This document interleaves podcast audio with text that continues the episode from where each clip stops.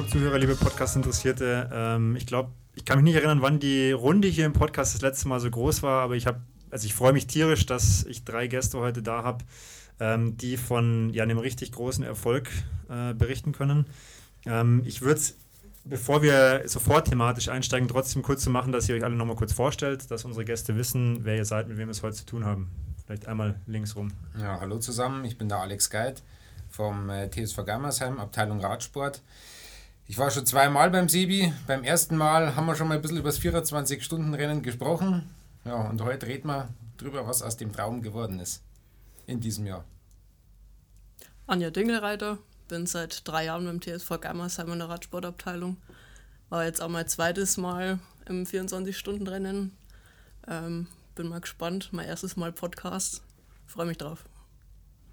Holger Wanke, seit Anfang des Jahres jetzt bei den Gamersheimern, wie man es immer so schön sagt. Und das zweite Mal in Kehlheim und ja, schauen wir, was daraus geworden ist, wie es der Alex gemeint hat. Holger, bevor das Mikro gelaufen ist, hast du gerade schon gesagt, ja, du stehst gerade eher mit den Beinen im Alkohol als im Training. Sorry, dass ich das jetzt so hier im Podcast verwenden muss. Ähm, die Frage vielleicht an euch drei, wie viel seid ihr denn Rad gefahren seit äh, dem 24-Stunden-Rennen oder wie viel Training gab es überhaupt und wie viel Feier im Vergleich dazu? Richtig viel, sowohl als auch. Also ich glaube, ich bin letzte Woche, also in der Woche nach dem Rennen, Montag, Dienstag bin ich nicht gefahren, aber dann Mittwoch, Samstag, Sonntag waren dann in Summe schon wieder 300, gute 300 Kilometer, die ich unterwegs war. Und am Mittwoch nach dem Training hat es äh, ja, einen leichten Untergrund gegeben. Anja Holger, wie war es bei euch? Ja, bei mir ist, ich war schon wieder auf dem Radl jetzt drei, vier Mal ähm, Training mit dabei. Und da ist ja dann immer üblich, nach dem Training am Mittwoch äh, Treffen beim Grieche. Und das war dieses Mal ein bisschen ausladender. Ich muss sagen, ich habe mir ja das Wochenende vor Kielheim noch äh, rot gegönnt in der Staffel. Deswegen habe ich dann wirklich am Montag mal Pause gemacht und dann am Rest von der Woche nur 600 gefahren. nur 600, er lacht schon. Äh, auf, deine, auf deine Radbeine kommen wir sicher auch noch zu sprechen. Ähm, für unsere Zuhörer, die es jetzt noch gar nicht einordnen können, also ich meine, du hast dir ja gerade schon, schon vorgestellt, Alex, äh, mit dem Hintergrund 24-Stunden-Rennen. Ähm, Vielleicht kannst du uns ganz kurz erzählen, äh, um was es heute gehen soll. Also für die Zuhörer, die jetzt überhaupt keine Ahnung davon haben, was ist das Event, äh, wo wird es ausgetragen, welche Wertungsklassen und so weiter. Ja, also ähm, es geht um das 24-Stunden-Rennen in Kelheim. Das ist, denke ich, mit oder vielleicht steht es noch ein bisschen drüber, das 24-Stunden-Rennen in Deutschland auf dem Rennrad. Ähm, am Nürburgring gibt es noch eins, äh, das denke ich, auch bekannt ist, aber vielleicht vom Ambiente nicht ganz so groß aufgezogen ist wie Kelheim. In Kelheim wird da ein riesen Bierzelt aufgestellt, äh, tausende von Zuschauern, richtig Partystimmung, auch oben am Berg. Und äh, ja, ich denke, das ist schon eine der, oder wenn nicht die größte Radsportveranstaltung in Süddeutschland oder in Bayern. Und äh, ja, da sind wir seit Jahren am, am Start. Für viele ist das das absolute Saisonhighlight. Und ja, dieses Jahr waren wir dann mit vier Teams und einem Einzelstarter äh, vor Ort und äh, ja, konnten da, muss man so sagen, den maximalen Erfolg mit heimnehmen. Anja, wenn du an das 24-Stunden-Rennen denkst, du sagst, du warst auch schon dabei, was kommen da bei dir so für Assoziationen hoch? Gänsehaut. äh, Gerade im Zieleinlauf dann, wenn man eigentlich völlig übernächtig dasteht und auf den, die letzte wartet, die dann über die Ziellinie kommt äh, ja, die Bierdusche zum Schluss über den Günther. ähm, ja, Zusammenhalt und richtig viel Spaß mit dem Team zusammen. Den ganzen Tag Radl fahren, essen, schlafen, nicht viel, aber ja. Zu dem Thema Schlaf komme ich nachher auch noch, weil das würde mich natürlich auch interessieren, wie man das dann tatsächlich angeht. Holger, vielleicht bei dir noch, ähm, vielleicht kannst du unseren Zuhörern nochmal erklären, wie das Ganze so abläuft. Also wie, wir haben gehört, Einzelstarter, Herren, Damen, Senioren. Also wie, wie findet man sich als Team, wie stellt man sich auf? Ähm, genau, so ein bisschen die, die Organisation des Rennens an sich. Ja, grundsätzlich besteht jedes Team aus fünf Fahrern oder Fahrerinnen ähm, wie man das dann im Team entscheidet, was man in den 24 Stunden macht, das ist jedem selber überlassen. Ich behaupte jetzt mal, alle Teams in die vorderen 10 Positionen ähm, fahrt immer nur ein Fahrer, eine Runde und dann wird gewechselt, weil es sonst einfach von den Zeiten her und körperlich nicht machbar ist. Aber ansonsten kann man sich das einteilen, wie man es gern hätte. vielleicht abschließend noch zu dem organisatorischen, Alex, noch eine Frage. Ähm, wenn du bist ja Abteilungsleiter, das heißt, du meldest diese Teams, nehme ich mal an, so und dann muss ja auch irgendwie eine Entscheidung getroffen werden, okay, wer startet wo, wie besetzt man die Mannschaften, wer ist vielleicht gut drauf, kommt man mit Corona hin und so weiter. Also wie ist dieser Prozess jetzt bei euch intern gelaufen? Ja, das ist eigentlich immer ganz gut, dass sich da meistens Leute finden, die so ein bisschen die, wie soll ich sagen, Kapitänsrolle übernehmen. Bei den Damen war das die Eva Halsner, bei den Senioren der Hans Hofmann, bei den Herren war es ich, bei dem zweiten Herrenteam war es der Stefan Dingelreiter. Ähm, die das Ganze dann irgendwann so im Winter, Januar, Februar, März in die Hand nehmen und sagen, hey Leute, wie schaut's aus? Haben wir nicht Lust da drunten zum Fahren? Ja, meistens machen wir es dann so, dass bei den Herrenteams, äh, ja, wenn man vom, vom Februar ausgeht, bis Juli ist lang, ja, da kann man mal krank werden, stürzen, nicht fit werden, was auch immer, dass dann meistens viele Interessenten gibt und ja, zum Schluss bleiben dann meistens, Gott sei Dank, fast automatisch fünf übrig, die dann an der Startlinie stehen. Ist das bei den Damenteams dann auch so oder bei der, beim, bei der Damenmannschaft oder war da jetzt auch so ein bisschen Diskussion, wer startet? Ja gut, da hat man nicht ganz so viel Angebot wie bei den Männern. Ähm, da ergibt sich das dann automatisch. Da muss man dann eh schauen, dass man überhaupt fünf Damen zusammenbringt. Und wir waren jetzt im Vorfeld auch ein bisschen nervös wegen Krankheit, Verletzungen und waren froh, dass wir jetzt zu fünft dann doch so am Start stehen können. Am Start stehen heißt ja nicht erst Samstag 14 Uhr, sondern es geht ja vorher los. Ähm, wenn ihr jetzt einfach mal auch schildern könnt, okay, Donnerstag habe ich gelesen, wird der Parkplatz abgesteckt. Ich weiß nicht, wer, wer da von euch, war da jemand von, von euch vor Ort? Oder? Ja, klar. Alle? Ja. Oder? Na, also da haben wir das Absteckteam. Äh, da fährt jemand runter. Der Patrick macht das immer, der hat das jetzt schon zum zweiten oder dritten Mal gemacht. Hat dann da äh, so Flatterleine dabei und Folien, wo drauf steht Team Geimersheim, vier Mannschaften und sperrt dann da, was weiß ich, 21 Parkplätze ab. Und äh, ja, es ist fast schockierend. Es ist wie bei den, den deutschen Urlaubern äh, mit den Handtüchern. Eigentlich ist es erst erlaubt, Donnerstag 18 Uhr. Und äh, dieses Mal waren schon am Mittwochnachmittag äh, die ersten Dinger abgesteckt, was eigentlich nicht erlaubt ist. Ja, und das, unser Problem in Anführungszeichen ist halt immer, wir sind vier Teams. Ja, das sind 20 Schlafplätze, äh, die ganzen Betreuer, eine Küche. Wir brauchen da Platz ohne Ende. Und äh, da müssen wir immer frühzeitig dran sein. Im Rennbericht habe ich gelesen, ihr werdet dafür manchmal so ein bisschen belächelt, was ihr da quasi in diesen Zelten alles versteckt. Ähm, vielleicht Anja oder Holger, könnt ihr mal so einen Einblick geben, wie dieses Fahrerlager dann quasi aussieht, wenn es denn nach der erfolgreichen Absteckung äh, am Freitag meines Wissens aufgebaut wird, ne? Ja, kann, ja ähm, diesmal haben wir, glaube ich, drei so Zelte gehabt, die wir dann aneinander reihen. Und dann haben wir halt immer einen Bereich, wo die ganzen Räder drin stehen dann ein Bereich ein bisschen Aufenthalt und Küche und dann eher hinten raus, wo es ruhiger wird, dann die ganzen Schlafplätze, ähm, wo es dann auch mal dunkler ist über Nacht, genau. Ja, und das ist halt schon ein bisschen beeindruckend, wenn man nicht weiß, dass dann vier Teams anreisen, wenn dann die anderen uns beobachten und wir da drei Zeiter aufbauen, dann sagen wir bloß Kopfschütteln, aber das ist ein Ruckzuck dann auch voll eben. Holger, vielleicht dazu eine Frage wenn man da jetzt so eine richtige Armada aufzieht mit, weiß ich nicht, Zelten, dann hängen ja wahrscheinlich auch noch Flaggen oder habe ich auch gesehen, irgendwie euer, euer, Logo hängt draußen und so, dann laufen viele Leute in der Kleidung rum. Das macht ja auch Eindruck wahrscheinlich, oder? Dann kann man ja auch schon mal im Vorfeld schon, schon mal zeigen, okay, hey, wir sind jetzt hier, wir sind präsent. Ähm, nimm, nimm, nimmst du sowas wahr, dass dann andere Teams da auch schauen, so, hey, was machen die da oder was geht da eigentlich ab bei denen? Ja, aber ich glaube, wir waren mehr die Beobachtung, weil es bei uns halt auch immer recht spaßig zugeht. Und so haben dann um uns herum alle ein bisschen zugeschaut, haben mit uns vielleicht sogar mitgelacht oder auch mitgefiebert, ob wir das Zeit jetzt dann noch richtig hingesteckt kriegen oder nicht. Ähm, kann mich daran erinnern, wir haben die ersten zwei Zeiten auseinandergezogen, die waren ineinander gestellt, haben dann ein drittes aufgebaut und haben dann festgestellt, das dritte ist auf der falschen Seite und haben es dann einmal über den ganzen Parkplatz zu anderen Seiten gebracht. Und ja, da war auf jeden Fall was für alle geboten. Jetzt hast du gerade schon was angesprochen, da würde ich jetzt gleich schon mal ähm, vorziehen wollen, und zwar ist das das Thema Spaß. Ähm, so ein ja, in, interner von euch, den ich ganz gut kenne, den habe ich so ein bisschen gefragt, der soll er mal ein bisschen berichten, so was, ähm, was so ja, hinter verschlossenen Türen eigentlich abläuft. Und da war eine Aussage, es wird schon auch verdammt viel Scheiße gelabert. Also, um es mal wörtlich zu zitieren, ihr lacht alle drei. Aber würdet ihr sagen, dass das auch so ein bisschen, so habe ich zumindest wahrgenommen aus der Erzählung, so, so ein Erfolgsrezept ist? Ja, sagen wir mal so, ähm, das wäre jetzt nicht das erste Mal gewesen, dass dieses Rennen bei manchen so einen individuellen Druck aufgebaut hätte, dass die Leute daran fast zerbrechen. Ja, das haben wir in der Vergangenheit auch schon gehabt, dass die Leute zwei Tage vorher gesagt haben, hey, mir geht's nicht gut, ich kann nicht fahren, weil sie halt Angst gehabt haben, dieses Team durch, was weiß ich, schlechte Leistung oder einen Sturz oder irgendwas sozusagen ins Verderben zu reißen. Und da ist klar, wenn dann natürlich die ganze Zeit Gaudi gemacht wird und, äh, und Ballermann-Hits angehört werden und, und mitgesungen wird und keine Ahnung, dann entspannt es die Situation halt total. Also da herrscht dann eine lockerere Stimmung und, und es ist nicht so eine angespannte Situation.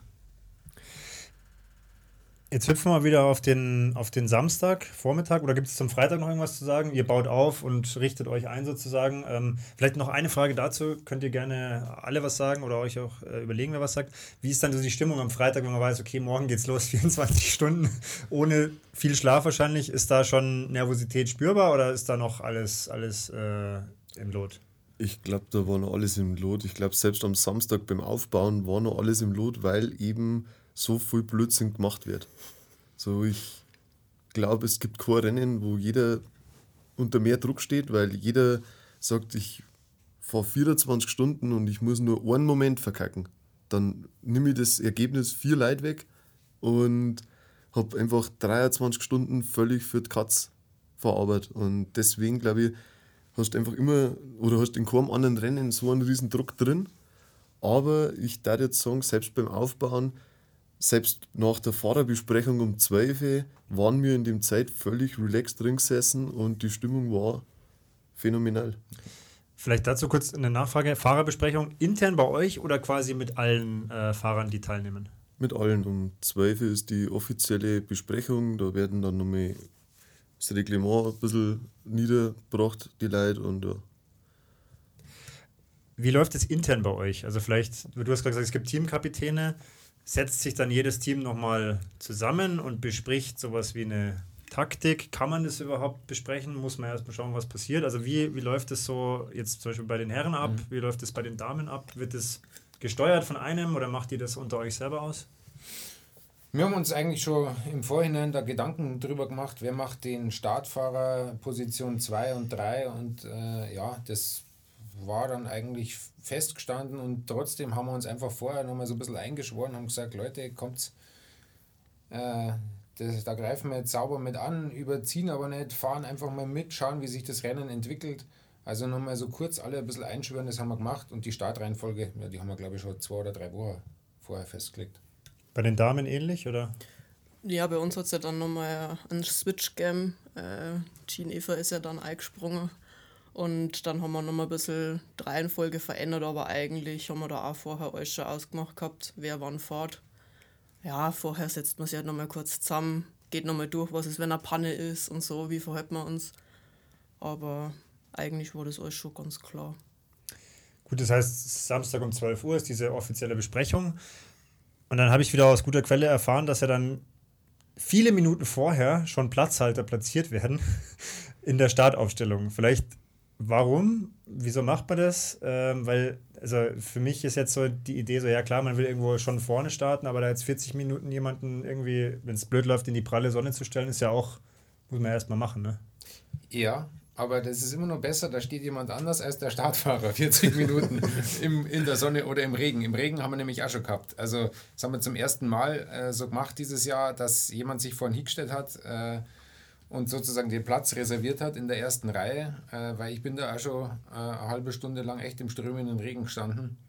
Und ja, das war dann schon sehr komfortabel, hat man sich warm gefahren, so bis eine Viertelstunde vor Start, dann schnell hingestellt, Plätze tauscht und dann ist losgegangen. Bevor es losgeht, noch eine Frage vielleicht wirklich an euch drei. Also ich meine, man geht ja als, als Sportler immer mit hohen Ambitionen in einen Wettkampf, man will ja immer sein, seine beste Leistung abrufen. Jetzt weiß ich ja, wir haben ja schon drüber gesprochen, auch im Podcast, Alex. Ähm, wie war, also ehrlich, wie war die Zielsetzung? Wie war, wie war eure Marschroute bei den, bei den Herren, bei den Damen, bei den Senioren? Einzelstarter ist natürlich nochmal ein bisschen separat, aber wie seid ihr jetzt am Samstag um, sagen wir mal, 13.50 Uhr da in das Rennen gegangen? Also, ich denke, wenn man, man ich will ja jetzt hier nicht irgendwie irgendwelche Märchen erzählen. Bei den Senioren, denke ich, die waren mannschaftlich so stark besetzt, die waren der klare Sieg-Favorit. Äh, Bei den Damen, da war es glaube ich so, dass man schon auch sagen konnte, da waren auch andere starke Mannschaften da. Ein Stockerlplatz sollte aber drin sein. Vielleicht sogar Platz 1 oder 2. So.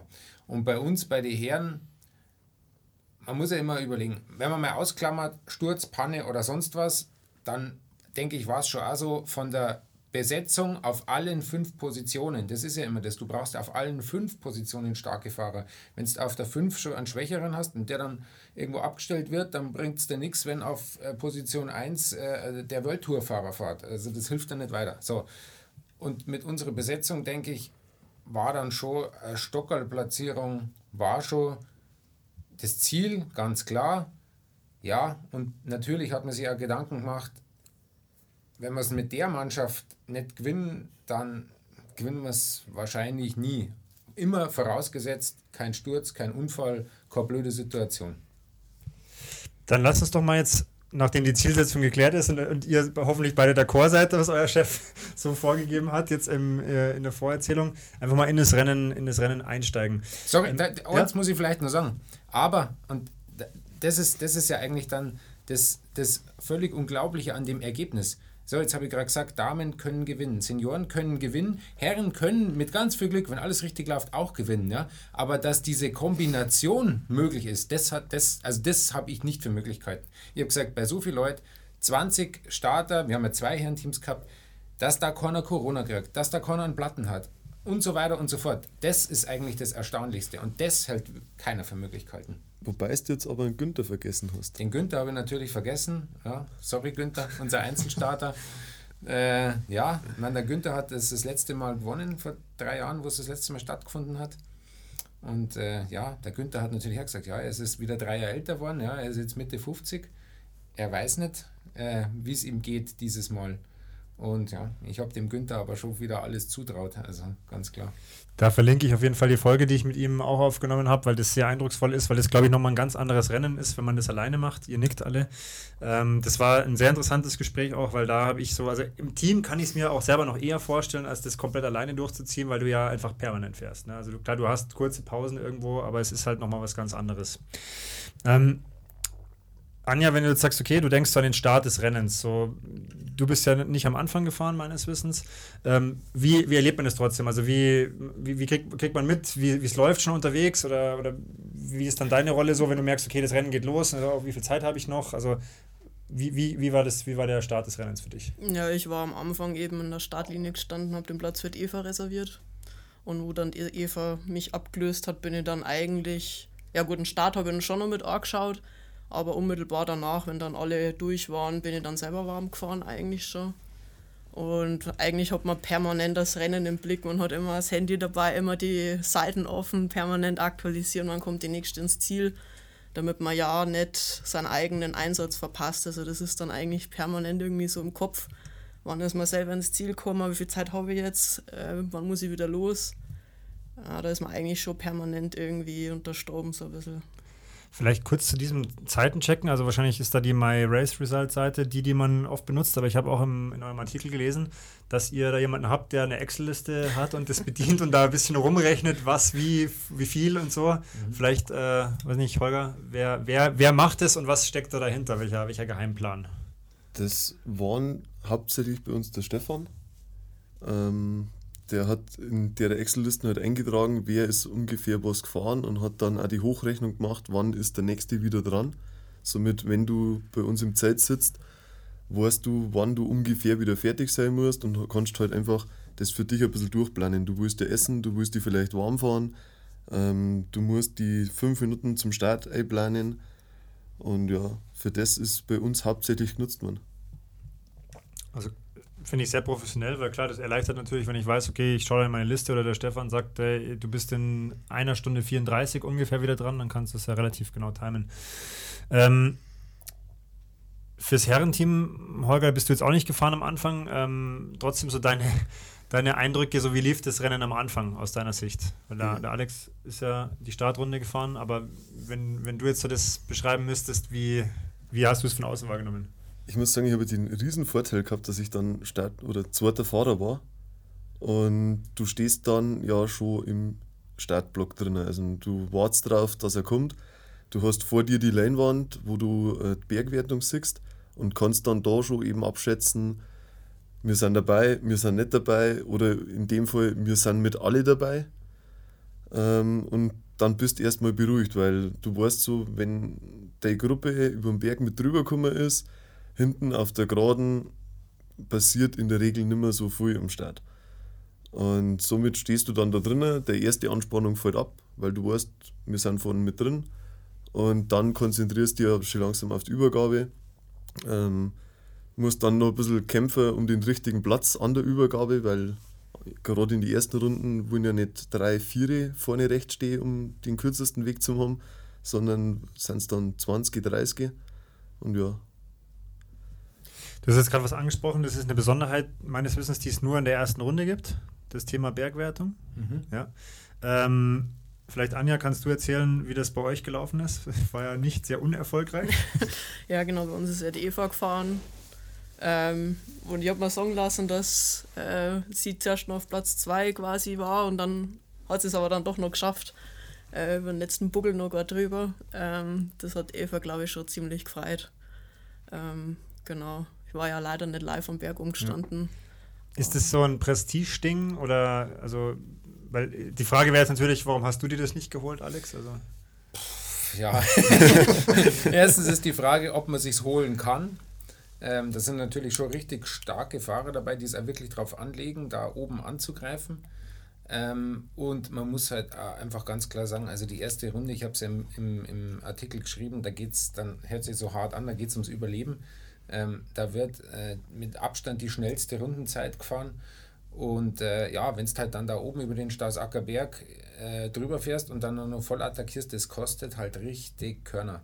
Und ich habe mir dann eher so das Ziel gesetzt, ich fahre so in der, in der, also die waren vorne zu fünft oder so, haben den Sprint ausgefahren und ich war dann gleich in der Gruppe dahinter, aber war quasi immer in Schlagweite und habe mir dann lieber gedacht, jetzt fahren wir oben drüber und bin dann oben an der Kuppe gleich vorne in die Führung gegangen und habe mir gedacht, jetzt mache ich gleich den Zug richtig schnell, dass von hinten auch keine mehr aufschließen können, dass wir mit möglichst wenig Fahrern in die Wechselzone kommen, damit das, was der Holger beschrieben hat, halt diese, diese Übergabe möglichst ja, harmonisch, sage ich mal, funktioniert. Jetzt war es ja ähm, bei euch nochmal eine andere Situation, weil ich habe, also im Artikel zumindest dazu geschrieben, dass die Eva dann direkt auch bei den Männern schon vorne mit reingefahren ist und da ja auch erstmal quasi schon vorne war. Ähm, bei den Männern ist es ja dann eine ganz andere Konstellation, da kommt ja erstmal eine größere Gruppe an, gerade nach der ersten Runde. Wie war jetzt das für euch quasi gleich vom Start weg irgendwie geführt zu haben und zu wissen, okay, jetzt müssen die anderen erstmal wieder kommen von hinten? Ja, es war zwar schon ein gutes Gefühl, dass die Eva dann gleich als erste schon dahergekommen ist, aber am Anfang war man dann doch die ersten Runden nur nervös, weil man bis jeder mal einmal gefahren ist, jeder merkt, okay, wie ist er jetzt drauf an dem Tag. Ähm, und wir haben auch die anderen drauf. Ne? Man weiß ja, man kennt ja jetzt auch nicht alle von den anderen Teams. Und die ersten paar Runden ist man da schon noch aufgeregt und nervös. Und bis sie dann das langsam abzeichnet, dass der Trend dahin geht, dass der Abstand immer größer wird und irgendwann ja. beruhigt sie dann der Pulsar. Wir haben ja, genau, genau das ist ja auch die interessante Konstellation heute, wir haben ja quasi mehr Rennen im Rennen. Also wir haben ja bei euch, ihr seid quasi von Beginn an vorne und baut euren Vorsprung immer weiter aus. Und ähm, wenn ich jetzt aus unserem Gespräch richtig informiert bin, Alex, von, ich weiß gar nicht wann das war, das erste, und auch so, was ich über das Rennen weiß, ist es ja eigentlich so, dass gerade bei den Männern am Anfang immer irgendwie sich eine Spitzengruppe bildet. Also eine größere Gruppe, wo dann irgendwie, weiß nicht, 8, 10, 12 Teams erstmal da fahren und, und Druck machen. Aber jetzt ist ja auch dieses Jahr das Rennen ein bisschen anders gelaufen. Also nicht so ein typisches Rennen. Der Holger lacht schon. Das wäre jetzt auch meine Frage gewesen, so, was war denn untypisch dieses Jahr? Also was, was war konträr zu dem normalen, in Anführungszeichen, Rennverlauf von den 24 Stunden von Kelheim? Ich würde sagen, weil die Münchner beschlossen haben, dass sie ein 24-Stunden-Rennen anders fahren wollen, als jemals davor gefahren worden ist. So, die Münchner haben nach Rennstunde 2 äh, Attacke gesetzt, bei der wir mitgehen haben können und haben dann gesagt, ja, jetzt sind wir zwei Mannschaften, das probieren wir mal und haben einfach den Druck nicht rausgenommen. Und das, da ich sagen, ist der Riesenunterschied zu allen anderen Jahren. Normalerweise, wie man es auch das mal gehabt hat, sind es eben diese sechs bis zehn Mannschaften, die funktionieren dann eigentlich auch relativ gut und die fahren sich das Ganze miteinander, bis dann eben irgendwann die Attacken kommen, meistens nachts und in der Früh. Aber das Mal war es halt eben schon so, dass so früh von den Münchner nochmal aus der Gruppe raus attackiert worden ist.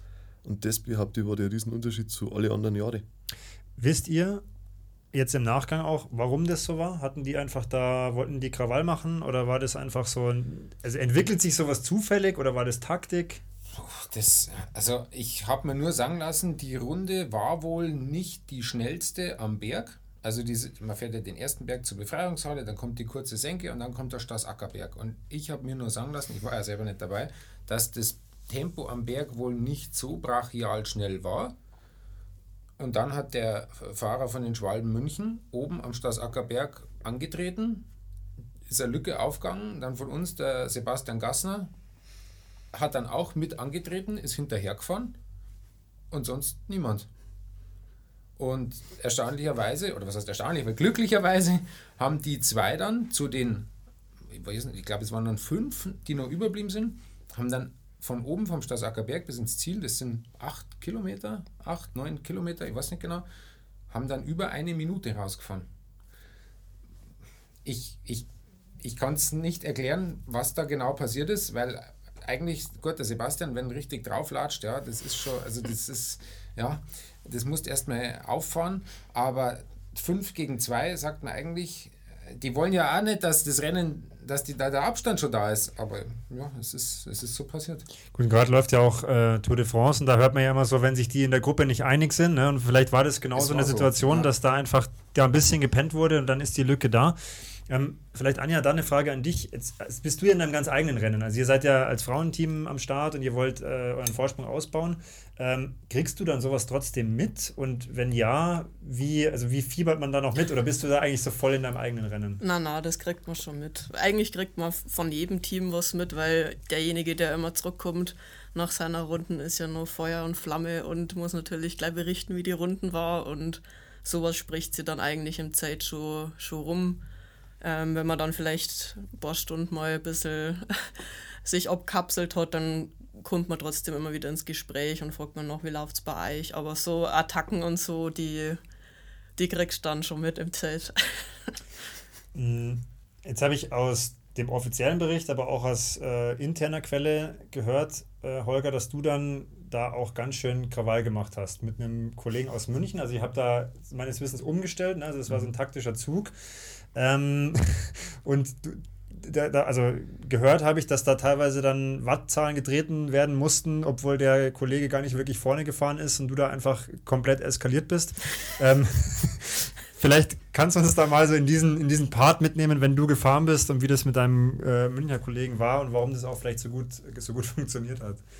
Ähm, man muss sagen, der Münchner Kollege ist der Ken Tillmann. Ähm, ich kenne ihn jetzt auch seit so knapp einem Jahr erst ähm, übers Zeitfahren. Also wir treffen uns regelmäßig irgendwo bei Zeitfahrveranstaltungen. Und der war anfangs ja mit dem Alex in der Gruppe. Und wie halt wir dann mitgekriegt haben, dass wir eben zu zweit unterwegs sind, haben sich der Alex und ich unterhalten und haben gesagt, eigentlich macht es am meisten Sinn, wenn man die zwei Zeitfahrer äh, zusammentut, weil die einfach miteinander wahrscheinlich am effizientesten arbeiten. Und das hat man dann auch eben in den Zeiten feststellen können.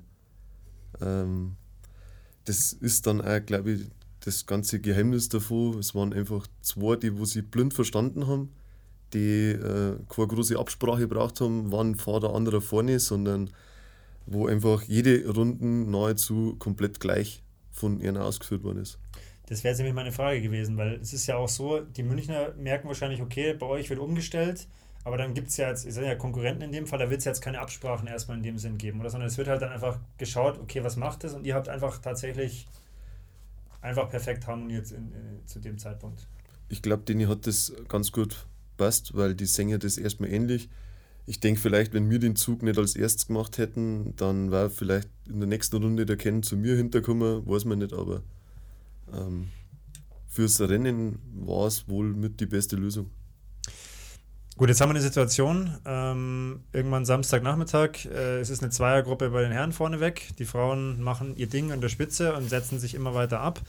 Ähm, was haben die Senioren zu dem Zeitpunkt gemacht und die Herren 2 und der Einzelstarter? Hm, also die, Sen die Senioren, die waren, das war das, wie soll ich sagen, makaber, makabre dran, die waren in der Verfolgergruppe. Also in den Vieren oder Fünfen, die uns sozusagen gejagt haben, waren unsere Senioren mit drin. Und eine Zeit lang auch unsere, unsere zweite Herrenmannschaft. Ähm, ja, das, die haben dann natürlich, und ich glaube, das sei ihnen nicht verübelt, also ich, für mich ist sowas dann klar, dass die da nicht volle Kanne durch die Führungen durchfahren, wenn die sagen, hey, unsere erste Herrenmannschaft ist da vorn. Ähm, die haben sich dann, denke ich mal, zwei, drei Runden einmal ein bisschen zurückgehalten und sind dann aber auch wieder die Führungen ganz normal mitgefahren, wo sie gesehen haben, okay, der Abstand ist da. Das war jetzt auch nicht irgendwie abgesprochen, sondern das war einfach der Rennverlauf. Da sind ja richtige Rennfahrer dabei, wie der Juri und so weiter die, die das einfach checken. So. Ja, und unser Einzelstarter, ich muss ganz ehrlich gestehen, äh, das war am Nachmittag mit dieser frühen Attacke, das war irgendwie dann so aufregend und, und habe mir dann selber überlegt, um Gottes Willen, was machen wir hier, ja, dass ich da gar nicht so gleich immer an den Günther gedacht habe, aber dann irgendwann ist mir so eingefallen, was macht eigentlich der Günther? und dann habe ich das Handy rausgezogen, das war so am späten Nachmittag, es muss um fünf oder so gewesen sein, und da habe ich gesehen, okay, der Günther dreht, dreht äh, ja, seine Runden, hat dann, glaube ich, sogar zu dem Zeitpunkt schon Vorsprung auf den zweiten gehabt. Und ich habe mir gedacht, okay, Günther, alles klar. er macht sein Ding. Du machst dein Ding, genau. Ähm, das heißt, Nachmittag, ähm, du, hast, du bist nervös, weil ganz andere Konstellation, Holger hat es ja erklärt. Ähm, wie, wie habt ihr die Nacht in Erinnerung? Weil das ist ja mal das, was ich auch sehr faszinierend finde bei so einem Rennen. Das habe ich ja auch in den Gesprächen, die wir hier im Podcast schon hatten, immer wieder auch nachgefragt. So, wie, wie macht man das? Also, A, so vom, klar, man braucht irgendwie Licht und so, aber es ist ja dann auch irgendwie, schläft man. Ähm, macht es jeder für sich? Gibt es dann da irgendwie Taktikumstellungen, dass man sagt, okay, man fährt es in Schichten, dass einer mal irgendwie hintereinander, eins, zwei und dann können die anderen ein bisschen pennen. Also, wie, wie geht man in die Nacht? wir sind, also ich sage mal, bis Mitternacht ist das eigentlich alles noch ganz okay. Ja. Man ist ja so einmal unterm Tag äh, bis Mitternacht unterwegs oder was auch immer. Eigentlich wird es so spannend zwischen 12 und, und oder wenn es wieder hell wird, sagen wir mal 6 in der Früh. Und in der Vergangenheit haben wir es immer so gemacht, wir sind ganz normal durchgefahren, 1, 2, 3, 4, 5, 1, 2, 3, 4, 5. So, das heißt, du hast halt ungefähr eine Stunde 45 Pause bis zum nächsten Mal, kannst also, bis du da hinkommst, äh, wieder, oder wenn du ins Zelt kommst, bis dich ein bisschen beruhigt hast, ausgezogen hast, dich mal hingelegt hast, dann kannst du im Endeffekt so 20 Minuten Powernap machen. Als alles andere wäre gelogen, denke ich. Und diesmal hat der Holger vorgeschlagen, dass wir äh, ein bisschen uns das in Schichten aufteilen. Ich muss ehrlich gestehen, ich war ein bisschen skeptisch, weil man das halt auch schon oft gehört hat, dass das dann irgendwie ein bisschen das alles durcheinander gebracht hat oder mehr dann wer einen Wechsel verpennt hat. Äh, Im Nachhinein muss ich sagen, für mich persönlich war das überragend. Äh, wir sind dann 1, also nicht normal, 1, 2, 3, 4, 5 wir sind dann gefahren 1, 2, 1, 2, also sozusagen mit einer Runde Pause, gleich im Wechselbereich blieben, Jacke drüber, 1, 2, 1, 2, 3, 4, 5, 3, 4, 5. Das heißt, die 3, 4, 5 haben vorher vier Runden Pause gehabt, wo nur der Holger und ich gefahren sind. Und der Holger und ich haben dann sogar sechs Runden Pause gehabt. Und da muss ich sagen, da habe ich, glaube ich, wirklich zwei Stunden dann mal geschlafen. Und für mich war die Nacht in Kelheim schon immer echt sehr anstrengend, habe da echt äh, auf schlechte Leistungen gebracht und dieses Mal war das aber dann echt super. Also da in der Früh, nach zwei Stunden Schlaf, bis dann die ganze Maschine wieder anläuft, das ist zäh, aber dann hat sich richtig, richtig gut angefühlt. Also die Idee war super. Wie habt ihr das gemacht, Anja? War das dann so ein, wird das dann eine Teamtaktik, also für alle Mannschaften gleich, oder habt ihr dann gesagt, ihr macht euer eigenes Ding und. Na, das macht, macht dann schon weiter? jede Mannschaft für sich selber aus. Wir waren eigentlich vor Anfang an auf 1 zu 3, 4, 5 wir haben dann bloß einmal äh, eine Reihenfolge mal tauscht, aber wir haben eigentlich die ganze Nacht so durchgefahren. Und mehr wie ja, wie der Alex schon gesagt hat, mehr wie eine Viertelstunde mal Augen zu machen und wegnicken ist dann nicht, ist sogar eben so kurz wegnicken sogar eher schlecht, weil der Körper dann einfach runterfährt und man merkt dann, dass man dann schwerer in die Gänge kommt. Also das Beste wäre dann eigentlich komplett wach bleiben. Aber ich muss sagen, das, äh, also ich habe es nicht geschafft, ich bin auch einfach weggeknickt, weil ja. man einfach doch assumiert ist. Ähm, nee, wir unsere Reihenfolge einfach so durchgezogen. Man merkt dann aber schon die Nacht, äh, irgendwann kriegt man dann ein bisschen Magenprobleme, weil man es nicht gewohnt ist, jedes Mal was zu essen. Man ist zuerst aufdraht, dann fallen dann doch wieder die Augen zu. Ähm, da haben wir uns dann doch ein paar ein bisschen Probleme gekriegt. Aber wir haben es doch gut gemeistert. Wenn man jetzt auch das Thema Nacht hat und auch so das drumherum, also klar, schlafen ist nicht wirklich was, aber wie ist es dann so mit, also wie verpflegt ihr euch? Fahrt ihr euch dann wieder warm oder nicht? Äh, fährt man sich vielleicht noch aus? Also wenn das Rennen länger wird, gerade auch in der Nacht, wenn es schwieriger wird, was sind dann so, so Go-To-Taktiken, die ihr jetzt halt da angewandt habt? Da muss ich sagen, war überragend, äh, wie das in dem Zeit aufgebaut worden ist. Also egal wann du von der Strecke zurückgekommen bist, egal wann du aus dem Bett rausgekrochen bist, egal wann du dich warm gefahren hast oder vom Cooldown zurückgekommen bist, es waren immer zwei, vier oder manchmal sechs Augen, die haben dich in Empfang genommen, die haben dich über die komplette Zeit gelesen und gelernt und haben dann eigentlich schon gewusst, okay, jetzt kommt der und der, normalerweise macht er jetzt das und das. Der hat jetzt Hunger auf und dann ist dir das alles in die Hände gereicht worden. Du hast gar nicht mehr großartig fragen müssen, ob irgendwas vorhanden ist oder ob es irgendwas gibt oder wo das und das ist, sondern das war für dich einfach immer bereitgestanden. Ich muss auch sagen, in dieser Nachtumstellung, die wir gemacht haben, sind ja mit uns dann auch gleich sofort äh, zwei Leute mitgegangen, der Boris und die Biggie haben sie dann zu uns an Streck mit hingestellt, haben uns dann an der Strecke in den 25 Minuten, wo wir warten haben müssen, bespeist, haben da was zum Essen dabei gehabt. Und ja. In der Früh äh, um zwei, muss man dazu sagen. Also, genau. Das ist, ja. Da, ich habe jetzt gleich wieder Gänsehaut, ja. wenn ich bloß daran denke, weil ich muss sagen, so, das habe ich noch nicht erlebt. Ja. So, ich, ich glaube, da gibt es KT-Teams, wo sich die Fahrer das wünschen, dann, dass sie sowas im Ansatz haben, wie das, was wir da gehabt haben. Ja. Also so eine Verpflegung, so eine Versorgung, so eine Umsicht um uns herum, wir haben uns ja um nichts kümmern müssen. Ich habe dich jetzt einfach mal reden lassen, habe dich aber genauso auch wahrgenommen, so von deinen Emotionen her, weil das wäre jetzt einfach eine Frage an euch drei am Ende des Tages ist es ja genau sowas, was wahrscheinlich dann auch so einen Erfolg möglich werden lässt, oder? Weil es ist ja so, wenn ich sage, okay, klar, sportlich müsst ihr das Ding wuppen, aber wenn, wenn man es so hört, wenn da wirklich ein, ich sage jetzt mal, ein ganzer Verein dahinter steht, ein Team hinter dem Team, neben dem Team, die sich kümmern, die auch genauso mitfiebern, die auch dazugehören, dann ist wahrscheinlich das das, wo so am Ende den kleinen, aber feinen Unterschied macht, oder könnte ich mir vorstellen. Definitiv. Also da gibt es eine Anekdote dazu. Ähm, der Gassner Sebastian, der ist ja bekannterweise aus Deggendorf und wir kennen den ja trotzdem lange und wir fahren immer miteinander. Und der hat dann zwischendrin gemeint, dass eben die Gabi und der Arthur, die uns die ganze Nacht verpflegt haben, dass das die Eltern von jemandem sind, der mitfährt. Und dann habe ich gesagt, nee, das sind keine Eltern. Die sind einfach bei uns im Verein und die sind da einfach da. Und der war, der war fast fassungslos, dass, er, dass da jemand sagt, ich fahre da runter und verpflege die 24 Stunden, ohne dass da jetzt der Sohn, Tochter, irgendwer dann aktiv Fahrer ist. Ja? Und das ist, da, da greift ein Zahnrad ins andere, das läuft so perfekt. Ich muss ganz ehrlich sagen, ich, das ist, das, ich habe da die größte Dankbarkeit an all die Leute, die da dabei sind und mithelfen. Ich, am liebsten würde ich denen einen Urlaub auf die Malediven schenken, echt, weil das ist einfach, das ist das ist eigentlich nicht normal. Das muss man echt mal so sagen. Ja. Ähm, ich denke, Emotionen kommen nachher auch noch, wenn wir dann in, in, in den Rest vom Rennen gehen. Also ähm, die Nacht ist quasi für alle Teams mehr oder weniger gut verlaufen. Ihr seid gut durchgekommen. Die Herren konnten sogar längere Strecke schlafen. Ähm, dann wird es wieder hell. Ähm, dann weiß ich nicht, bei den Damen wahrscheinlich geht es nach wie vor darum, okay, einfach weiter durchziehen, keinen Defekt haben, einfach jeder von euch macht ihr Ding. Ähm, bei den Herren ist natürlich dann die Konstellation, okay, man ist da zu zweit vorne. Wann spricht man denn irgendwie mal, was man macht? So, weil ich meine, das, ihr wollt es natürlich wahrscheinlich nicht im Zielsprint entscheiden, sondern man muss natürlich dann überlegen, okay, was, was macht man jetzt?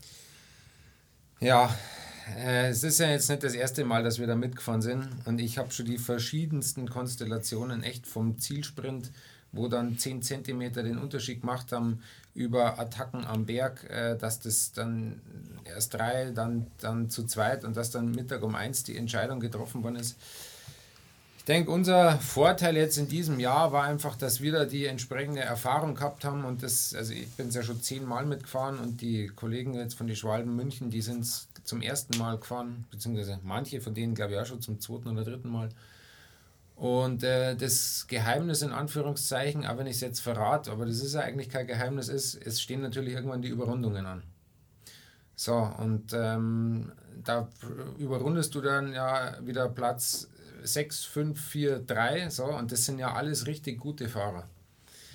Und äh, im Endeffekt hat sich da oft dann in der Vergangenheit das Rennen entschieden, eben in diesen Überrundungen, wenn du da gezielt die richtige Attacke zur richtigen Stelle setzt, dann kann das halt dann den Unterschied ausmachen und du fährst es die restlichen Stunden dann zu Ende.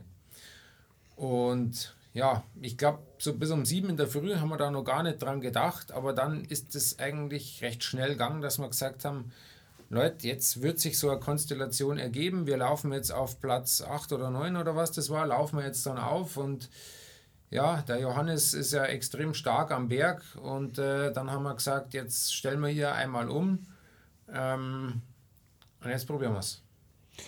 Der Johannes ist der Jüngste bei euch im Team, oder? Der Johannes und der Manu sind beides unsere Küken, die sind nicht gleich alt. Weil es ist ja dann schon, also du sagst, du bist schon zehnmal gefahren. Äh, meines Wissens war der Johannes noch nicht dabei, oder? Doch, war der, schon, war dabei? schon zweimal war er dabei. Ich glaube, es war sein drittes okay. Rennen. Ne? Aber ist ja trotzdem so, also ist er noch relativ jung und dann sagt man, okay, dem traue ich das jetzt trotzdem zu. Ja, definitiv. Also wir wissen alle, wie stark er ist und die Explosivität am Berg und so, da ist er, glaube ich, der stärkste von uns. Und deshalb war er da der richtige Mann im richtigen Moment man muss ja auch sagen, wir haben uns ja auch immer wieder, wenn wir zurückkommen sind, darüber unterhalten, wie sind unsere Gegner. Also nach jeder Runde hast du so eine kurze Bewertung abgegeben, wo hast du bei ihrem Stärken, wo hast du bei ihrem Schwächen gesehen. Und der, ich dachte jetzt einfach mal gerne seinen Spitznamen sagen, der Bär. Der Bär, also der äh, Sebastian ist der Bär. Der Sebastian ist der Bär, genau. Der hat halt irgendwann gemeint so, sei Gegenpart ist am Berg eben nicht so stark. So unten auf der Geraden Druck ohne Ende, aber am Berg vielleicht ein bisschen schwächelnd und ja, dann ist am Alex die Taktik gekommen. Ja. Das heißt, du hast dann Johannes auf genau diese Position gesetzt. Ja, genau. Okay. Es tut mir jetzt für den anderen, wir sagen jetzt keine Namen, es tut mir für den leid, ich treffe den ab und zu mal bei den Rennen, aber ja, ich, das habe ich in dem äh, Bericht auch geschrieben. Uns ist es so oft so gegangen, dass die anderen da einfach den einen Schritt vor uns dran waren und das so gemacht haben und es ist immer so ausgegangen und jetzt haben wir gesagt, jetzt wollen wir da selber mal die sein, die das äh, ja, Heft in die Hand nehmen. Das heißt, Attacke gesetzt, ihr kommt weg und seid dann vor den Münchnern. Vielleicht in, zu dem Zeitpunkt, ähm, wie läuft das Frauenrennen da? Also, weil ich meine, das ist ja wie gesagt ein ganz anderes Rennen. Ihr musstet nicht mit Attacken spielen, das heißt, ihr habt dann einen Vorsprung gehabt. Ist man sich da schon sicher? Oder wie, wie ist da so die, die Stimmung? Die, auch wie, wie ist auch die Motivation? Weil du musst ja trotzdem die Motivation hochhalten. Ich kann jetzt nicht einfach Leerlauf treten, sondern du musst ja weiter, weiter auf dem Pedal bleiben. Ja, bei uns Damen ist ja ganz anders Rennen. Da ist eigentlich das A und O, dass man immer schaut, dass man die Runden bloß nicht allein fahren muss. Das ist immer so die größte Angst, weil wenn du eine Runden allein fährst, dann einfach gleich mal zwei, drei Minuten weg.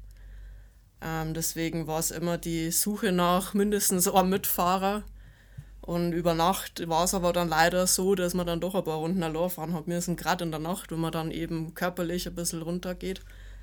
Ähm, und in der Früh, irgendwann haben wir ja dann auch überrundet. Da war dann schon der erste Moment so, wow, jetzt, selbst wenn wir eine Panne hätten, hätten wir wahrscheinlich trotzdem noch einen kleinen Vorsprung. Ähm, das war dann schon einmal so ein Erleichterungsmoment, aber man ist trotzdem immer noch angespannt, weil wie gesagt, der Panne, Sturz kann immer mal sein. Ähm, erleichtert ist man dann eben erst, wenn es 14 Uhr geschlagen hat. Ja. Dann lass uns vielleicht mal so in die letzten ja, Minuten oder vielleicht die letzte Stunde des Rennens gehen, weil ähm, also die, die Ausgangssituation ist dann folgende: Die Damen sind weit vorne, ja, ähm, sollte eigentlich nichts mehr passieren. Die Senioren sind auch. Die waren noch weiter vorne. noch weiter vorne. Sechs Runden Vorsprung oder so. Ähm, der Einzel Einzelstarter ist auch unterwegs und bei den Männern ist auch so, okay, es, es könnte vielleicht reichen. Ähm, trotzdem hat es ja dann nochmal eine besondere Konstellation zum Schluss gegeben oder gegen Ende des Rennens. Ähm, wer, möchte uns, wer möchte uns aufklären? Der Alex. das darf der Holger erzählen, äh, wie er dann mit dem äh, Moderator äh, da im Zelt äh, da ein, einen Deal abgemacht hat. Also, ich kann die Geschichte davor erzählen. Wir haben ja vorher schon gehört, es hat ja die Hochrechnung gegeben vom äh, Stefan, vom Mann von der Anja. Und diese Hochrechnung hat eben ergeben, dass um 13.35 Uhr, also natürlich immer plus minus ein, eine Minute, der, der Manu Friedl, also der Fahrer vorm Holger, ins Ziel kommt. So, und jeder, der die Strecke in Kehlheim kennt, der weiß, Samstag, Mittag, 13.35 Uhr. Das heißt, dir bleiben maximal 25 Minuten, weil du musst um Punkt 14.00 im Ziel sein. Eine Sekunde danach und die Runde zählt nicht. Und jeder, der die Strecke kennt, weiß, am Samstagmittag dann noch eine unter 25er Runde rausspreizen, ist richtig übel, wenn nicht sogar, also ich sag's von mir, ich hätte es nicht mehr geschafft. Un, also wäre nicht mehr gegangen. Ja. und jetzt kommt der Holger. Ich wollte gerade sagen, jetzt sagst du das so und jetzt, jetzt möchte ich wissen, wie die Zeit dann noch zustande gekommen ist, Holger. Ja, ich bin mit dem Handy im Startring gestanden, habe immer geschaut, wo ist er der Manuel, weil wir waren äh, über WhatsApp alle miteinander verbunden, wir haben unsere Standorte kennt und habe dann einfach immer geschaut, okay, jetzt ist er Straußacker oben, jetzt fahrt er runter, jetzt ist er hinten auf der Gegengerade und habe dann im Kopf angefangen zum Hochrechnen, wo muss er denn ungefähr jetzt dann eigentlich auftauchen, wenn es komplett funktioniert. Und in dem, wo ich mich da ähm, sortiert habe, ist dann der Moderator zu mir gekommen und hat dann gemeint so, hey, ihr habt die Möglichkeit, die 58. Runden zu fahren. Was ist denn die, die Rundenzeit, die du dir zutraust? Und ich habe gesagt, wenn wir 23 Minuten 30 unterschreiten, dann lass mich nicht mehr starten. Ansonsten feuerfrei. Jetzt hast du ja gesagt, eine 25er Runde ist eigentlich nicht mehr möglich und du stellst dich hin und sagst, ich war 23, äh, 30 oder das, das traust du dir zu. Wie, wie geht es? Also wie, wie, wie geht es körperlich, wie geht es mental? Vielleicht nimm uns mal auf diese letzte Runde mit, weil da musst du ja quasi alles oder sogar mehr reinlegen, als, als du irgendwie drin hast, oder? Definitiv. Ich glaube, ich habe das Glück gehabt, ich habe in der Nacht trotz meinem Geniestreich mit dem Schlafwechsel gar nicht so gut geschlafen weil man, man ist in dem Zeit, man, man kriegt jeden mit, der reinkommt, man interessiert sich ja für die anderen, so wie ich, wie es Anna vorher Anja vorher beschrieben hat. Ich habe immer gewusst, was ist bei den Mädels Sache, ich habe immer gewusst, was ist bei den alten Herren Sache und ich bin einfach in dem Zeit nie wirklich zur Ruhe gekommen. Und irgendwann in der Früh hat es mir dann mal einen Stecker einfach gezogen. Ähm, da habe ich dann geschlafen. Gibt es ein Netzfoto davon? Und ich glaube, da habe ich aber auch nochmal die Energie mir geholt, die ich dann eben braucht habe. Und ich habe einen 24er Rundenschnitt unterschritten gehabt zu dem Zeitpunkt. Ähm, und habe mir dann gedacht, ja, so 24 ist wahrscheinlich das Reelle, wo ich hinkomme. Aber so bei 23, 30, das kann mit der Energie, die man da ja mitnimmt, ich meine, hinter einem steht ja auch in dem Fall dann schon fast wieder der ganze Verein und schreit einen raus aus dem Start. Das gibt ja alles nochmal Schub. Und so habe ich mich dann da recht spontan für die 23:30 mal entschieden. 23, 53 die letzte Runde. Also da war noch ein bisschen, eine Minute, ein paar zerquetschte, waren noch Zeit. Ähm, 58 Runden, neuer Rundenrekord. Ähm, du hast es so geschrieben, Alex, dass das eigentlich sogar noch höher einzuschätzen ist, weil es ja eben nicht diese klassische Rennkonstellation wie sonst war, wo jetzt ja. viele Teams vorne sind, sondern weil es ja einfach diese Zweierkonstellation plus dann irgendwann sogar alleine vorne weg war. Ähm, jetzt natürlich die ganz erste platte Frage so, was, was, was denkt man da als Zielfahrer zum Beispiel, wenn man jetzt ins Ziel kommt und sagt, okay, es ist vor 14 Uhr, realisierst du das sofort oder denkst du dir in dem Moment, Nee. Was ist hier eigentlich los? Das ist so, wie du gesagt hast, so du gehst drüber. Also mich war meilenweit über dem, was mein Körper, glaube ich, da noch hergeben hätte. Ähm, ich habe es ja nicht gewusst, wann ich genau rausgegangen bin. Ich kann mich noch daran erinnern, dass einer der Moderatoren mal gesagt hat, die letzten 25 Minuten sind angebrochen. Und da war ich aber noch im Startring gestanden. Und ich habe nirgendwo die Uhr gesehen, wo ich es genau gewusst hätte und so bin ich halt einfach all out rausgefahren. Ähm, bin Anja, du lachst gerade, weil du schüttelst den Kopf. Ja, ja, wir sind ja alle mit dem Handy da gestanden und haben auf die Uhr geschaut und haben die Sekunden runterzählt, wann kommt der Manu, wann kommt der Manu und dann kommt er tatsächlich daher und wir haben bloß noch einen Holger durchs Zeiten ausgeschossen gesehen, Staubwolkern hinter sich. Äh, jeder hat bloß noch den Kopf geschüttelt, ob er das noch backt, aber jeder hat es irgendwo schon gewusst, dass er es backt, ja. Und es vielleicht noch, es war noch ein Fahrer von die Kehlheimer mit dabei, der Nick Kellerer, glaube ich, war es, ja. ähm, der da mit dem Holger dann diese Runde bewältigt hat. Und ja, der hat auch, also sie haben beide äh, interessant ausgeschaut, als sie ins Ziel gekommen sind. Ja, man, man muss sagen, ich glaube, der Nick ist einfach ein viel besserer Bergfahrer wie ich. Ähm, der hat mich am Anfang die Serpentinien hat er mich noch führen lassen, dann ist er einfach irgendwann an mir vorbeigegangen und was mich bis heute noch beeindruckt, der ist dann im großen Blatt einfach Straußackern aufgefahren. Der hat bis oben zur Bergwertung hat der das große Blattl stehen lassen und für den ist ja im Prinzip noch um einen dritten Platz absichern gegangen. So mit der Runden waren sie dann sicher Dritte, sind dann auch eben dem vermeintlichen Zielsprint aus dem Weg gegangen. Und ja, so sind wir dann oben über den Berg drüber, hinten auf die Geraden und oben am Berg äh, habe ich aufs Garmin geschaut und habe festgestellt, okay, wir haben jetzt einen 29er Schnitt. Und normalerweise, wenn ich da oben den 29er Schnitt gehabt habe, bin ich irgendwo um die 24 Minuten eben im Ziel gewesen. Und deswegen haben wir gedacht, okay, 25 ist unterschritten, das kann, kann funktionieren. Dann sind wir in Kelheim über den Kanal, über die Brücke drüber. Da hat dann ein Mo von der Seite reingeschrien: Ich habe keine Minuten mehr, gebt's Gas. Was wahrscheinlich auch gar nicht gestimmt hat in dem Moment, was ja auch mal ganz schwierige Informationen ja. sind, wenn du sowas dann kriegst und denkst, um Gottes Willen, jetzt wird es wirklich eng. Ja, das. Also mich wundert es eh, dass ich es überhaupt aufgenommen habe.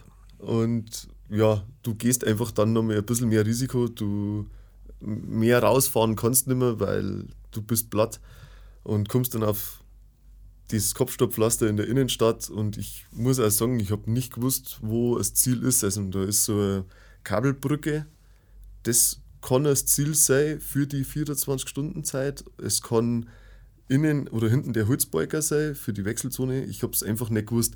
Und so habe ich dann draufgehalten, bis ich einen Alex gesehen habe und mir gedacht habe, so, okay, das jetzt muss reichen. Jetzt muss es lange.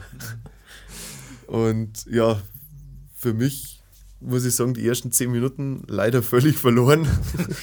ich kann mich dann so gut wie nichts erinnern, außer dass ich versucht habe, noch Luft zu holen. Ja.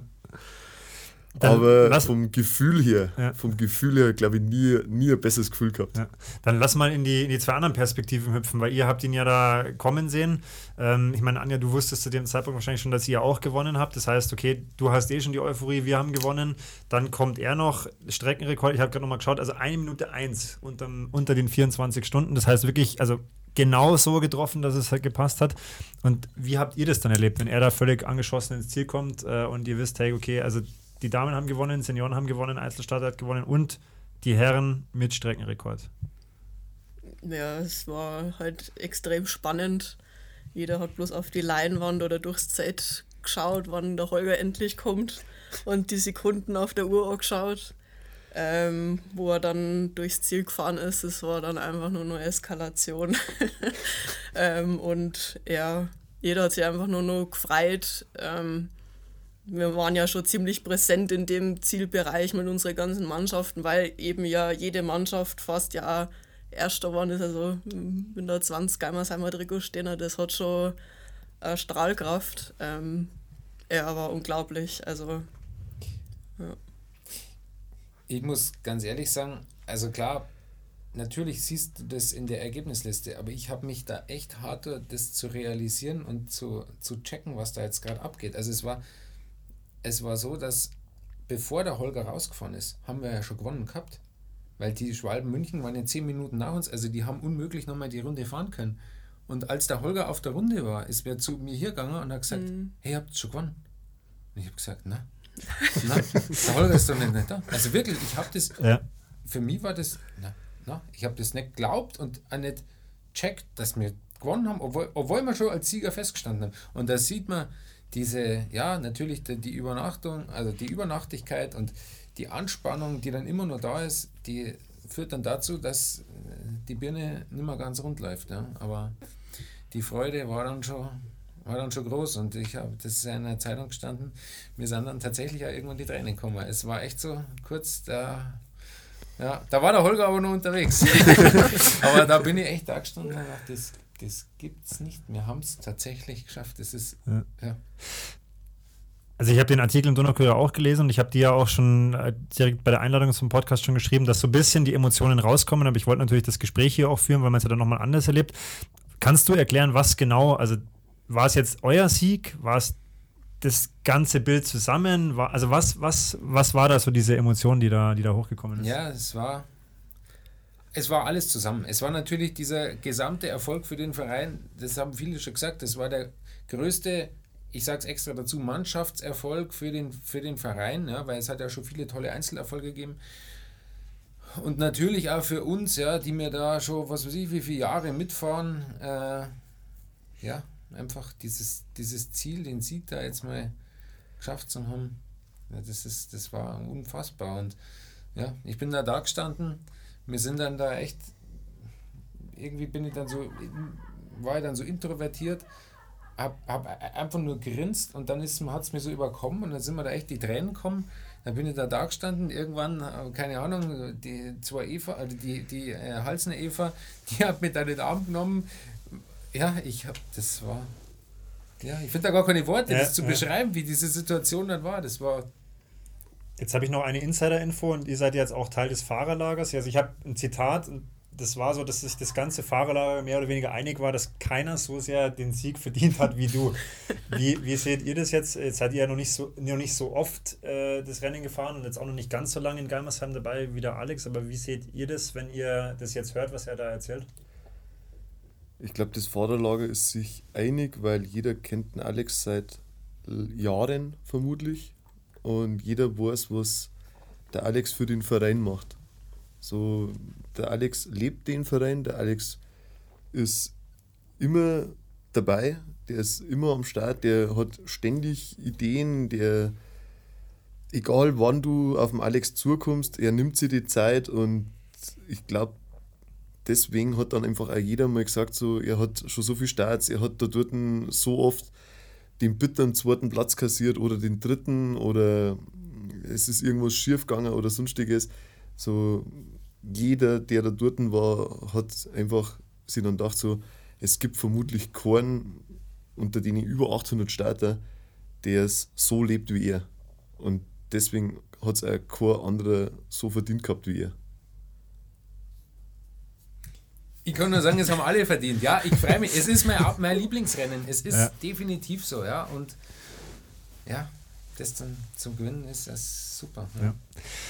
Jetzt habe ich äh, in dem Bericht auch die, die Bilder gesehen. Ich finde, da kommen die Emotionen gar nicht so gut rüber wie in den ganzen Insta-Stories, die ich gesehen habe, weil da wurde ja schon ordentlich äh, Bier vergossen und ich weiß gerade auch Sekt gespritzt und alles Mögliche. Ähm, vielleicht Anja nochmal zum, zum Frauenrennen auch. Ähm, wie, wie war bei euch die Stimmung? Wie, wie habt ihr gefeiert? Erstmal für euch oder mit allen zusammen? Also, wie, wie war jetzt dein Rennen, dein Rennabschluss sozusagen?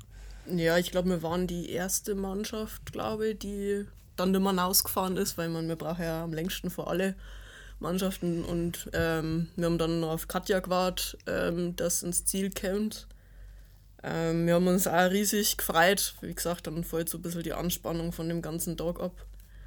Und zeitgleich war aber irgendwie noch so diese Nervosität mit den Männern. Ähm, wir wollten auch gar nicht weg aus dem Zielbereich. Eigentlich wollten die Organisatoren uns schon ein bisschen hinausbitten, aber wir haben uns da nicht wegschreien lassen, weil wir mehr gewusst, dass die anderen Teams auch gewinnen und der Günther noch kommt und irgendwo haben wir alle nur so hingefiebert auf den einen Moment, äh, wo dann alle im Ziel haben und ja, äh, ich glaube, ich weiß auch nicht mehr alles, ähm, weil ja, war einfach un unbeschreiblich Gänsehaut. Dann beruhigt man sich wieder, dann kriegt man auf einmal wieder Gänsehaut und auch Wasser in die Augen. Es gibt es doch jetzt gar nicht, dass wir das tatsächlich geschafft haben, dass jede, quasi in alle Klassen, wo wir antreten haben, tatsächlich auch noch gewonnen haben. Ähm, irgendwas im Hinterkopf war es zwar schon, aber dass das tatsächlich mir da an dem Tag schaffen, ähm, ja. Man muss vielleicht auch dazu sagen, ich weiß nicht, ob wir das schon so rübergebracht haben, aber so am Samstag um 12 Uhr hat sich jedes Team zusammengesessen und das war das letzte Mal, wo sich jedes Team so wirklich gesehen hat. Danach für 24 Stunden waren alle auseinander.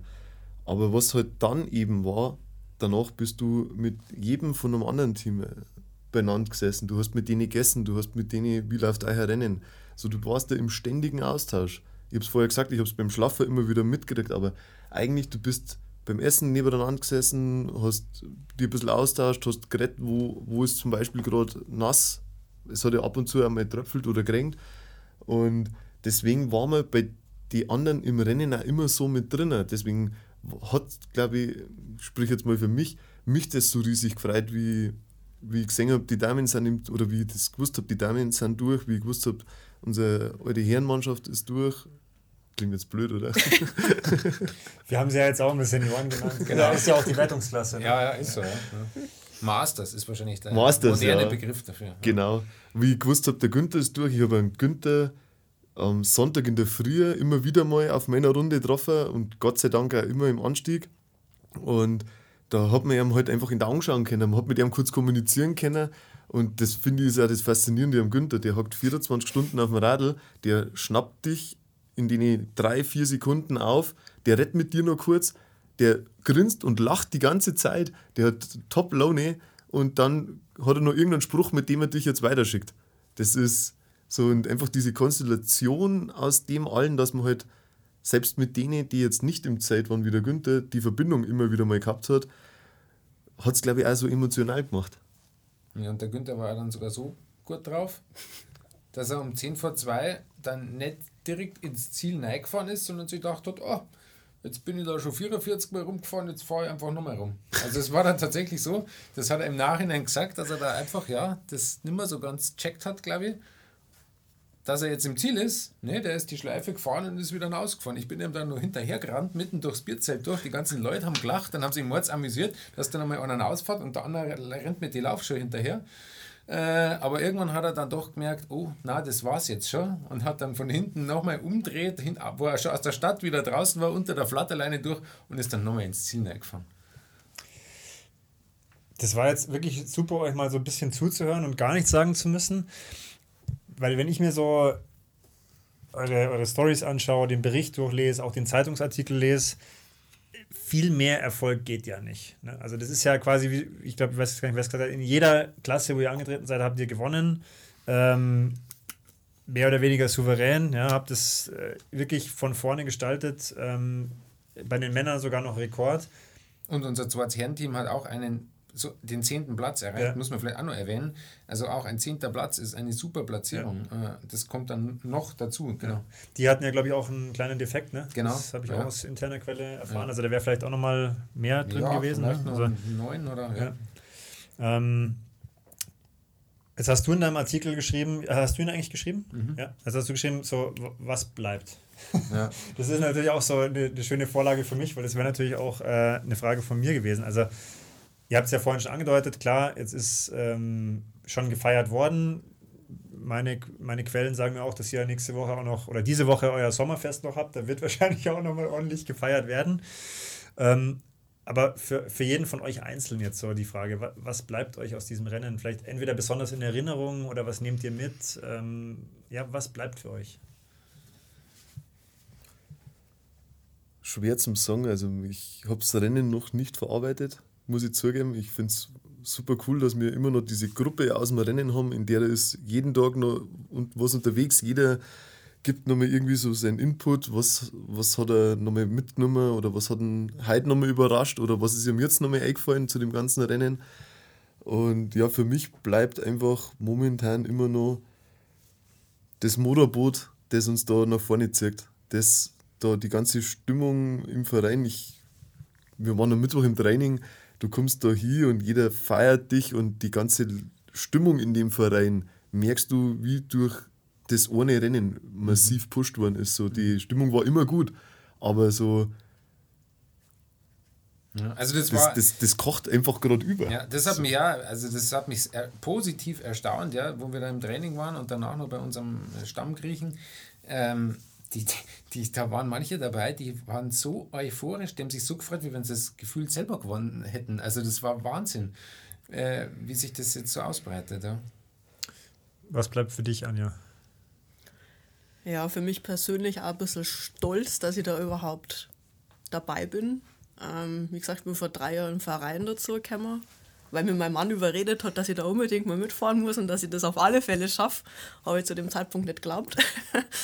Ähm, und dass es jetzt nach drei Jahren durch die ganzen Trainings und durch den Verein ist mal so motiviert, ähm, tatsächlich geschafft habe, beim Damenteam so mitzufahren ähm, und dass wir das Ding gewonnen haben. ähm, und wie hat einmal jemand vom Verein gesagt, nichts zu ergreifen, auf jeden Fall wieder an. Also bevor wir jetzt dann in die zwei, drei letzten Fragen steigen und natürlich möchte ich auch gerne den Ausblick von euch hören, muss ich aber noch fragen, Holger, was hat es mit der Hydraulikpresse auf sich? Das ist mir auch nur über die Gruppe von uns zugespielt worden. Und zwar irgendjemand von den Fahrern in Kelheim hat in Strava ähm, seine Runde, die er mit mir verbracht hat, äh, benannt gehabt, äh, eine Runde mit der Hydraulikpresse. Im Windschatten einer Hydraulikpresse. Oder im Windschatten einer Hydraulikpresse. Ja. Ich muss sagen, ich weiß nicht mehr drüber. Ja. Wir finden es alle relativ lustig.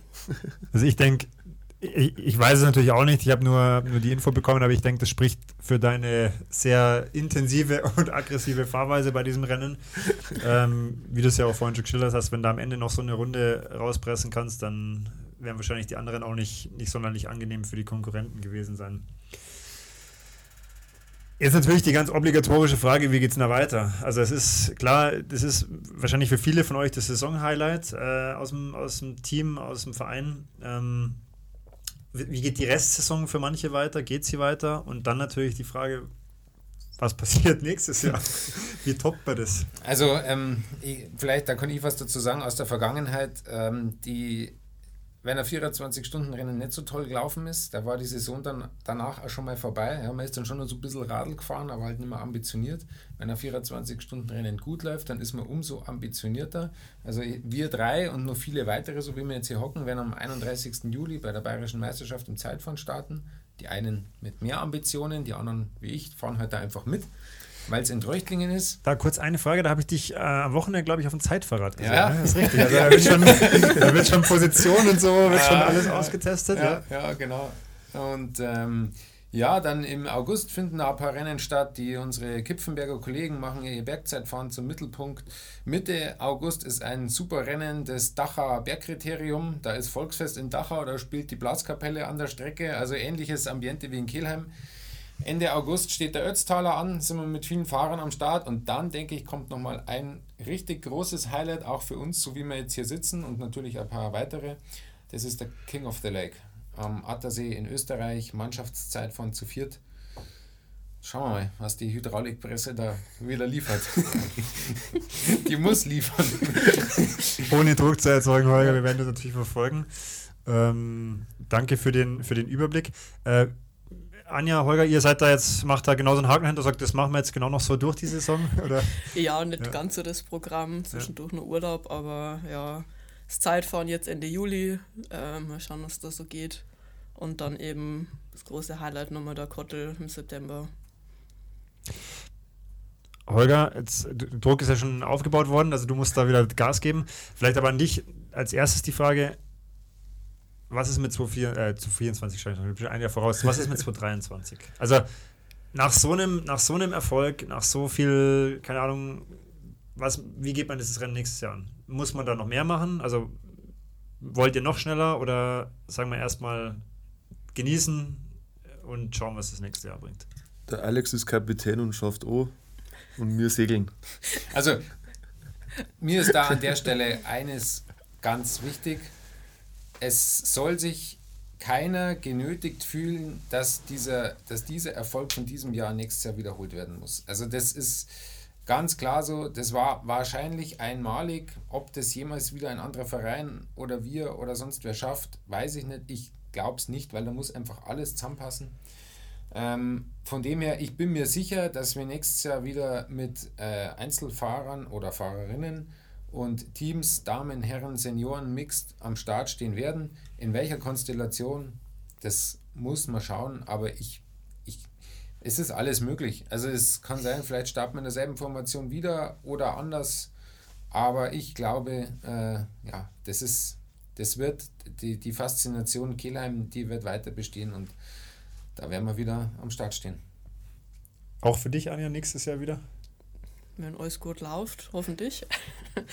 ähm, wie gesagt, bei Damenteams muss man immer schauen, dass man auch fünf Damen hat, die fit haben und keine krank wird. Ähm, dann hat man nur die Option, dass man vielleicht ein Mixed-Team machen. Schauen wir mal.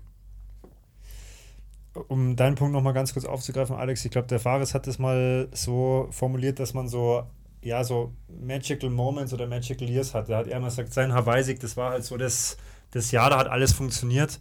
Und so war natürlich auch meine Frage jetzt nicht gemeint. Also ich wollte jetzt hier nicht unnötig Druck erzeugen, mhm. dass ihr nächstes Jahr dann noch fünf Kategorien mehr gewinnen müsst oder weiß ich noch Mixed und weiß ich nicht. Ähm, aber natürlich hat es mich interessiert, wie so die Sichtweise von euch ist. Ähm, aber ich wünsche euch jetzt erstmal, dass ihr das genießen könnt, dass ihr weiter schön feiern könnt. Also sei euch vergönnt, auch bei eurem Sommerfest, zelebriert es. Ähm, die vorletzte Frage wäre jetzt, habe ich irgendwas vergessen? Gibt es noch irgendeine witzige Anekdote? Wollt ihr noch irgendwas loswerden zu diesem Rennen, was euch noch, was euch noch auf der Seele brennt? Ich habe nur, was ich nur aufgenommen habe und alle, die jetzt zuhören, ähm, denen möchte ich da einfach nur unseren oder ja unseren und meinen Dank aussprechen. Das waren alle äh, anderen Teams. Ich will es nicht als Gegner bezeichnen, sondern alle anderen Teams, die da mit äh, uns da im Kreis gefahren sind. Ähm, es war auffällig, wie viele uns da gratuliert haben, sei es persönlich nochmal zum Zelt gekommen sind oder über die sozialen Medien. Und da möchte ich mich einfach an der Stelle nochmal dafür bedanken. Und ich glaube, sie haben es uns tatsächlich dieses Jahr alle auch gegönnt. Schön, dann wäre meine letzte Frage. Also erstmal vielen Dank, dass ihr euch die Zeit genommen habt für das Gespräch. Ich hoffe, wir konnten die Emotionen nochmal so ein bisschen greifbarer machen. Ich meine, ihr seid ja, oder Geimersheimer sind ja generell gern gesehene Gäste bei mir im Podcast, hatte ich schon einige jetzt. Ähm, hoffe, die, die Story geht weiter. Ähm, also danke für eure Zeit, dass ihr hier wart. Und dann würde ich einfach, ähm, könnt Reihe rummachen, einfach beschließen mit der Frage, ähm, das 24-Stunden-Rennen in Kelheim 2022 war. Unfucking fassbar. ja, war, war so, dass es mich immer noch sprachlos macht. Ähm, ja, für mich ja das persönlich größte sportliche Ereignis, was ich bisher so erlebt habe.